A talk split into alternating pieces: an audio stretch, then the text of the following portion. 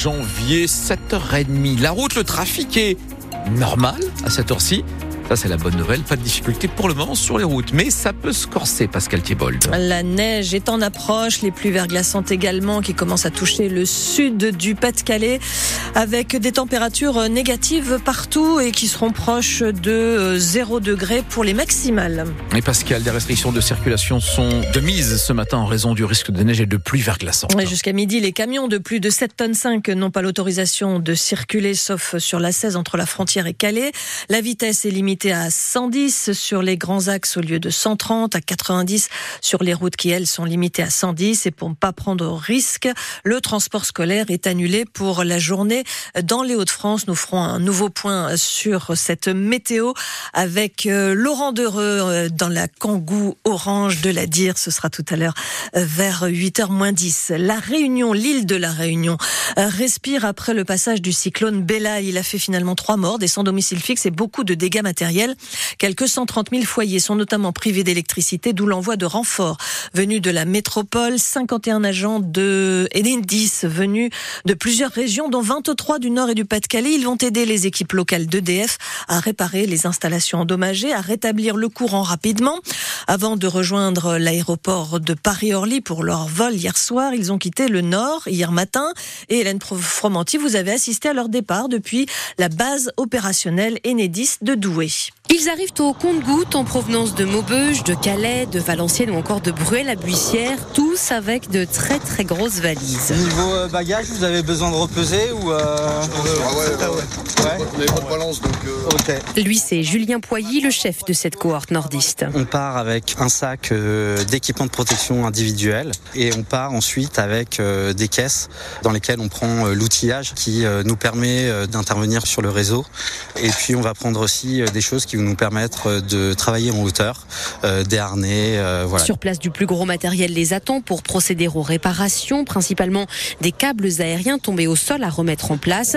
Alors si tous les agents sont des volontaires, il y avait quand même quelques compétences requises. On est euh, sur des ouvrages qui sont dégradés, donc il faut avoir un peu d'expérience pour travailler en sécurité et avoir un peu de débrouillardise aussi face à, des situations qui sont à chaque fois différentes. Malgré l'urgence de ce départ à quelques heures du décollage, tous ont le sourire et sont fiers de partir en mission. Ça nous fait extrêmement plaisir. Euh, c'est euh, le, cœur de notre travail de pouvoir euh, apporter l'électricité aux populations qui en ont besoin. Ces 23 agents vont rester à la Réunion au minimum une semaine en fonction de l'évolution de la situation sur place. Et le ministre de l'Intérieur, Gérald Darmanin, est lui aussi attendu à la Réunion aujourd'hui. Il doit passer la journée aux côtés des victimes et donc des secours qui sont engagés. France Bleu Nord, il est 7h32.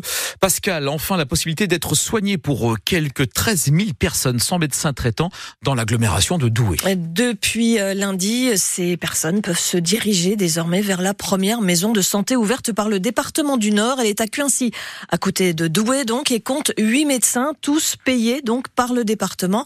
Un appel d'air bienvenu pour lutter contre la désertification médicale et une opportunité pour des médecins en fin ou en début de carrière. Les précisions de Christian Poiret, qui est le président du conseil départemental du Nord. Aujourd'hui, les médecins partent en retraite.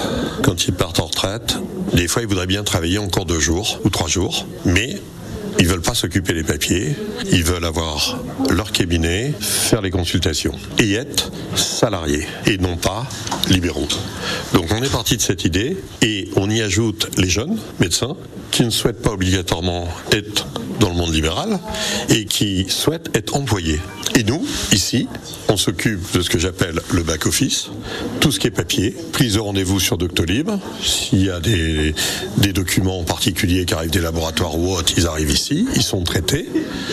Donc on leur propose à tous les deux, que ce soit les retraités ou les jeunes, d'être employés du département du Nord. Ils font leur consultation et ils peuvent soigner nos habitants. Christian Poiret, le président du conseil départemental du Nord, le département qui annonce l'ouverture prochaine d'autres maisons de santé à Glajon, c'est près de Fourmi, puis à Feigny, à côté de Maubeuge. Il y a déjà deux centres de santé de ce type dans le Pas-de-Calais, dans le Pas-de-Calais, je dérapé, à Salomine et à Ouaplage, et un troisième ouvrira d'ici l'été à Ardres.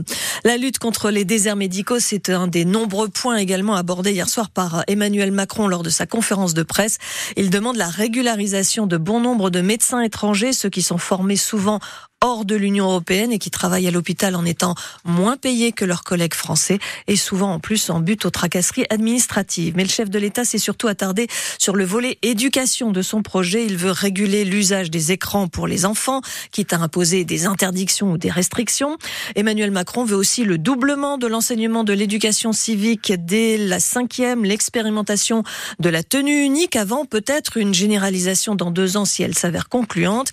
Il s'est également prononcé pour le rétablissement des cérémonies de remise des diplômes dès cette année au collège et au lycée. Le service national universel en seconde devrait être généralisé. Les propos présidentiels n'ont évidemment pas convaincu les oppositions. Dans dix minutes, nous recevrons Pierre-Henri Dumont, député Les Républicains du Calaisie, qui nous dira ce qu'il a retenu des annonces d'Emmanuel Macron et ce qu'il pense, pense du virage à droite pris par le gouvernement de Gabriel Attal. Bon, un sujet qui met tout le monde d'accord. En revanche, Pascal, à 7h35, les basketteuses de Villeneuve d'Ascq à la recherche d'une victoire en Euroleague. Oui, ce soir, elles reçoivent Prague dans leur salle du Palacium et espèrent pouvoir décrocher leur place pour les quarts de finale de la compétition européenne. Les nordistes s'étaient inclinés au match aller, c'était en octobre.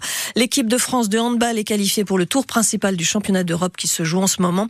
Hier soir, les Bleus ont battu l'Allemagne, le pays organisateur 33 à 30. Demain, la France affronte la Croatie. Et puis dans les dunes d'Arabie Saoudite, hier, le motard nordiste Adrien Van Beveren a remporté l'étape de 417 km.